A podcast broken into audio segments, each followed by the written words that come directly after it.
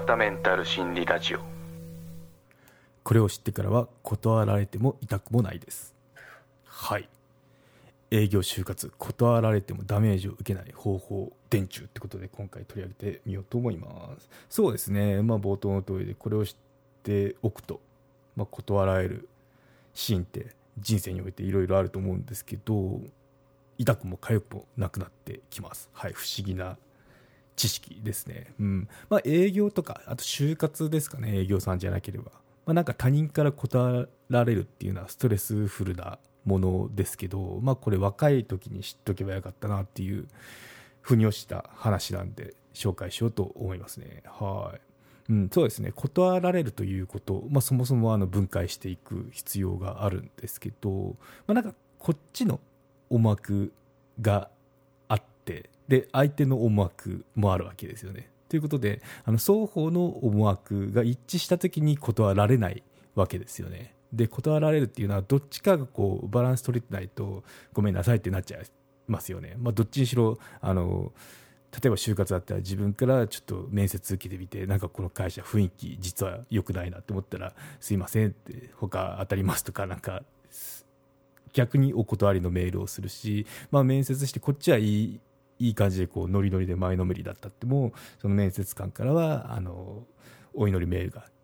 届いてしまうっていう場面ってあると思うんですけど、うん、まあどっちにしろあの立場って一緒よっていうところをまず言っときたいですね。はい。うん、そうでまあその面対会社だったんですけど今の就活の話だと、まあ、でもこう相手がいる、まあ、1対、まあ、1かもしれないし会社かもしれないしなんですけど、まあ、どちらにしろこのみんな自分がどんなにいいこと言ったっても自分が損したくないとかあと自分にとってメリットがあるかっていうのを求めてあの人間活動人間活動なのかな社会活動って営ま出ていますよね、うん、なんでまあもう噛み砕いて言っちゃうと自分にとって損があるかないか まあ得するかどうかっていうところであの合意形成ってされるんじゃないかなって思いますね。はい。うん。まあなんかひどいなってドライねとか思うかもですけどまあ実際自分もそうだと思いますね。うん。まあ例えば就活であれば良い仕事に就きたいとか稼ぎたいとかなんかこう将来こうなりたいとかなんかそういった願望があるわけですよね。で営業さんであれば、まあ、百科事典とか英語の教材か分かんないですけど、まあ、それが売れてコミッション稼ぎたいとか、まあ、稼ぎたいとかですよね。あとは売らないとクビになってやばいんですとかいうその切羽詰まった状況っていうのはあると思いますよねなんでこれっていうのは自分を守りたい欲求っていうものがありますよね、うん、なんで結構こういう防衛本能っていうのが根底にあるんですよっていうとこからあの前提で話をしておきますね。はい。で、ここからなんですけど、まあ、メンタルを消耗しない方法、ここが大事になってくるんですけど、まあ、準備が実はあるんですよね。その準備って何かっていうと、まずターゲットを絞ることですね。これしないと結構不毛な戦いになりますね。メンタルどころか体力も消耗しちゃうんで、まずこのターゲットを絞ること、この作業が重要です。はい。まあ、マーケティングでもよくやる方法なんですけどね、まずやることかな。まずやることですね。どのターゲットに、ターゲット層にアプローチするか。っていうことですね。はい。そう。なんで、不毛な戦いはしないことっていうのが、あの、肝ですね。うん。まあ、ちょっと例を挙げると、まあ、例えば、百科事典じゃなくて、英語の教材。英語の教材の営業だとしたら、帰国子女の中学生に英語の教材売れそうですか？絶対売れませんよね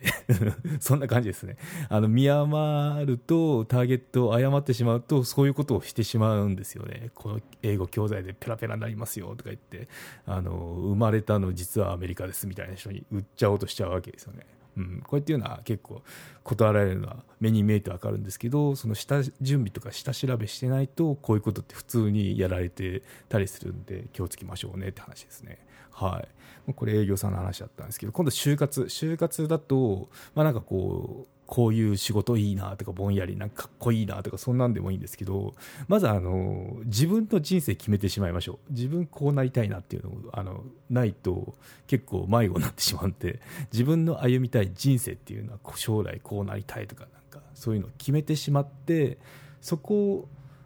柱にその人生にプラスになるように仕事を選ぶ。こういった風にやっていくと結構スムーズにいくんじゃないかなと思いますね、うん。まあ、ちょっとまたこれも例を挙げると例えば寿司職人になりたいなと思いましたと。言った時に英語の教材の営業の仕事ついたらダメですよね、うん、そんな感じです。はい、寿司職人になりたいってもし思ったんであればそこに近しい仕事っていうのを得ていくのがあの必要ですよね、うん、結構これもあの寿司職人になりたいのに英語の教材の営業になっちゃったりとか結構するもんなんでここっていうのは注意しないといけませんね。はい。なんで絞り込みっていうのが最初に必要になりますね。はい。でターゲットを絞ったら今度はあのどうなるかっていうと、まあ、高確率でその出会出会う人ですね。そのターゲット絞り込んでるんで例えば営業だったらその教材を手にしてもらおうとしてる顧客ですね。見込み客に買われるチャンスって高くなりますよね。もう絞り込んでるんで、まあ、少なくとも帰国子女には英語の教材売ろうとはしてないわけですよ。ちゃんとあの英語の教材を欲してるようなそのでかつ英語を伸ばしたいなって思っているような中学生とかそこにアプローチしますよね、うんまあ、社会人だったら今度あのなんだろう海外で活躍したいなみたいなそういうことをしてるような層っていうのがあったらあのそこにアプローチすれば売れる確率って高くなりますよね。はい、で就職活動にしたっても例えば寿司職人になりたかったら、まあ、寿司職人の世界観ってなんかこの共通のワードとかあると思うんですよ。なんかちょっとあの今例えときながら例えが苦しくなってるところなんですけど まあなんかそのせその専門分野のとこでこのこだわりとかあるじゃないですか包丁とかなんかまな板とか、まあ、いったそういった見てるビジョンとかなんか使ってる道具とかいうのがやっぱ価値観一緒だったりするんであの、まあ、高確率でこの場合は話があったりとかあのしますよね。うんそんな感じですね。うん、やっぱその、まあ、それが会社で今社風になったりとかすると思うんですけどね。うん。そう。まあそんな感じで、その同じような人が集まってるような、同じような価値観、自分と同じような価値観を持ってる人が集まってるところに自分が飛び込むっていうのが一番、そのメンタル消耗もしないし、まあその自分に合うとか、居心地のいい人に囲まれる確率かなり高くなりますよね。はい。なんでここ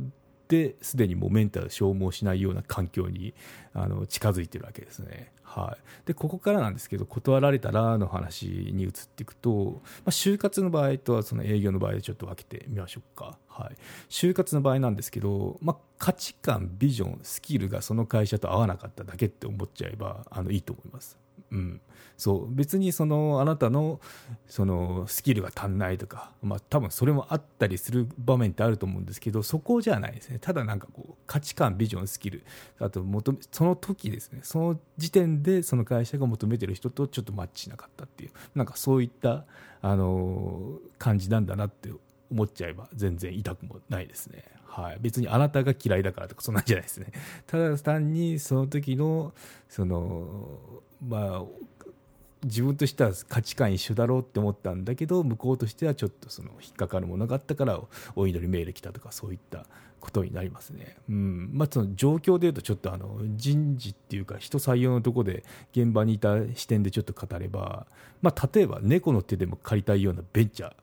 人募集しましたとで面接来ましたこれ来る人すんなり採用される確率高いですね。うんそう。あんまりこう、まあ、スキルももちろん必要なんですけど、あの全然違うようなものでなければかなりの確率でそのハキハキしていればハキハキまあハキハキでもなくたってもいいかもしれないから とにかく人が欲しい状態なんでまあすんなり採用される確率高いですね。はい。で逆に余裕のある大きな企業。だったらピンポイントでなんちゃらのスキルを持った人が欲しいってその経験は3年以上は必須ですみたいなことを言ってってるようなとこだと結構あの落とされる確率高いですよね。うん、そうなんでまあここういった差がありますよね。猫の手でも借りたいようなとこに飛び込めばすんなり採用されるし、まあ、実はあの余裕があるようなとこっていうのはじっくりあの適正検査とか紙のテストまでさせられてあのいろいろ調べ上げられて面接も3回とか4回とかあって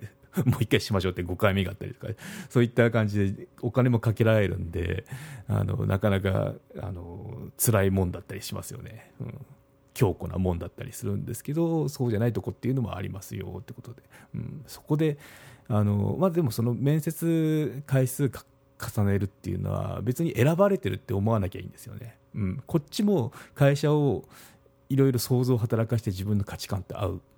かもって言って選んでるんですけどそこの確認だと思えばいいわけですよね、うん、最初の担当と話したら、うん、やっぱなんかこの自分の望んでるアットホームな雰囲気の会社だなって思って。じゃあ2回目のその第なんだろうラスボスじゃないけど2番目のボスが来た時にあこの人も同じような雰囲気だなって3番目も同じだなっていう風な確認ですよね。1番目はこうしっくりきたけど2番目であれって思ってラスボスでもっとなんかえってそんな会社だったのみたいな結構あの違和感ってあったりするんでその違和感大事であのそこっていうのはやっぱこっちも面接する面接される側じゃなくてお互い面接されてるんですよね、うん、そう。向こうも会社にふさわしい人かって見てるんですけどこっちもこの会社大丈夫かっていうのを見てるわけですよね。なんでここっていうのは言い分ですね。別に採用されるされないんじゃなくてこっちも選ぶ権利があるんであのなんだろう立場は一緒って思えばいいですよね。そう向こうがいくら来てくれっつったってもうこっちが嫌だって言えばあのなしにもできるんでそこっていうのはかなんだろう立場は一緒ですよ別にお祈りメールっていうのは送ら向こうから来るもんじゃなくてこっちから送ることもあるじゃないですか。内定したのに断るとか。あの内面接の段階でも断るとか あるじゃないですか。なんで立場一緒って思えばあの全然そこもメンタルを消耗しない。方法かなって思いますね。うん、そうですね。あと、まあ、ちょっと余談なんですけど、職種っていうのが結構当てはまらないんじゃないかなって思いますね。うん、ちょっと例を挙げると、私、コンピューター系の、その、キャリア出身なんですけど、プログラマー SE ってやってたんですけど、まあ、例えば最近の AI のエンジニア募集とかいうのを見たりすると、なものいるかって思うんですよね。うん。AI 自体、なんか最近できてきた職種で、もう本当にここ数年だと思うんですけど、うん、データサイエンティストもかな、うん、でもこの道何年ですとか言った瞬間嘘になりますからね、うん、そう。なんで結構職種っていうのも横文字とかなんか目新しいものっていうのはその職自体がカテゴリーとして定着してるのが数年だったりするんであの本当は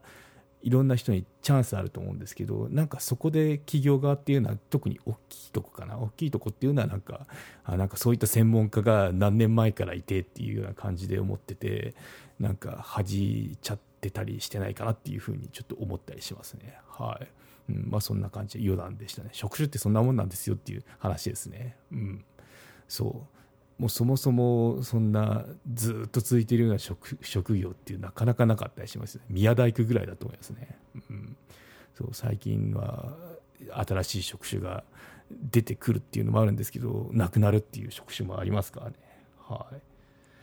はいということで今度は営業の方に行きましょうね。営業だと今度はそもそも見込み客まああの買いそうなお客さんですよね。アプローチしているっていうことが前提なんですけど、まあ、買わない理由を余すことなく潰せたら痛くないっていうところが腑に落ちた点ですね。うん。まあなんかこう紹介するわけです。紹介するわけですよねこっちが。まあ、英語の教材だったり、英語の教材好きだな、私。百科事典でもいいんですけど。まあ、そこで、まあ、話聞いてくれてるんだけど、結局、やっぱ、すいませんってなった時って、まあ、どういった背景があるかっていうのを、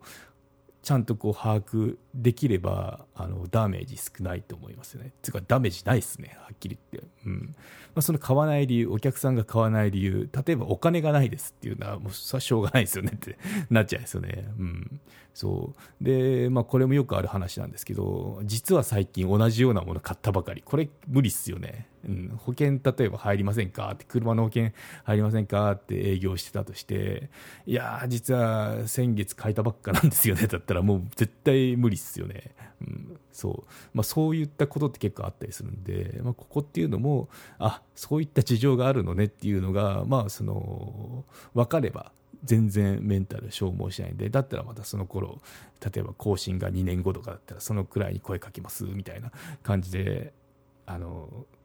名前っていうか、まあ、顔だけ言ってその場はあの一旦引くっていうことができますよね。うん、そうそういう断られてるのでいやいや言ったっても嫌われるだけですからね。うん、もう先月他のとこに移ったばっかなんですっつったのにいやいや売り込みされても嫌なもんじゃないですかお客さんとしても。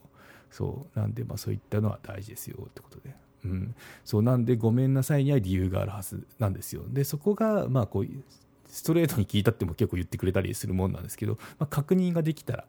あそういうことだったんですねっていうのがあったら、まあ、そのメンタル消耗することはないですよねって、うん、それはやっぱそうですよねっていうような理由が返ってくると思うんで、うん、まあなんかスキル的なちょっとこういうところがこういう提案が欲しかったっていうところは次のそのあのお叱りの言葉ですけど次のその営業で活かせるものにもなるんでそこは自分にとってプラスになりますよね。うん、なのでそういったあのなかなか言う人いないですけどね。あなたのここがあれだからもっと改善した方がいいっていうか正直に言ってくれる人って大事なお客さんですよね。そこまであのなんだろうご指導ご鞭達するような人っていうのは、うんはい。まあ、そんな感じであのメンタルを消耗しない方法ってあるんですよってことですね。うんはい、なんでこれ知ってると全然あなんだこのへこんでる場合っていうかへこんでるのが意味わかんないみたいな感じになりなってきませんか、うん、私この営業の話とかそうでしたね、うん、なんでまああのー、まあ、営業じゃないよって方だってもなんかこの提案する時とか、まあ、なんかこう何かをこのプレゼンする時とかっていう時に、まあ、その案が採用されるかされないとか、まあ、別な似たようなそのシチュエーションってあると思うんですけどそこに置き換えたりあと転職考えてる人は、まあ、その結構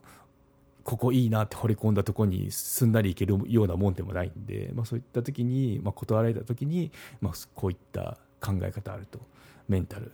健全に保ってますよっていう話でしたね。はいということで今回のまとめにいきましょう。営業就活断られてもダメージを受けない方法伝授ってことで話をしてみました。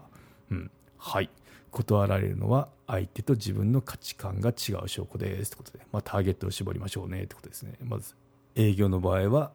買わない理由を余すことなく潰せたら痛くないですってことですよね。はい、で就活の場合は、まあ、その会社と、まあ、下調べして想像を膨らました会社でも価値観ビジョンスキルがただ単に今合わなかっただけそういうふうに思っちゃえばいいと思いますね。うん。そう。まあ、タイミングっていうのも大事ですからね。そう。でこのでも欲しければすぐ入れるし余裕があってあのじっくり人を見極めるような会社だったらなかなかこの入るのは大変だったりしますよね、まあ、そういった差もありますよってことで今回は以上になります。はい。ということで今回は以上となります。よろしければ高評価コメントをいただけると励みになります。番組の登録はまだの方はご登録もどうぞよろしくお願いいたします。はい。ということで今回は以上となります。ではまた。有料チャンネルのご案内をいたします。サブスク版チャンネル「ひろわたメンタル心理ラジオプレミアム」を Apple Podcast で木曜に配信中。サブスク会員は今までの会員限定エピソード全てを聞くことができます。Windows の方も iTunes から聞くことができます。トライアル期間も設けてございます。ご登録して応援いただけると励みになりますのでどうぞよろしくお願いいたします。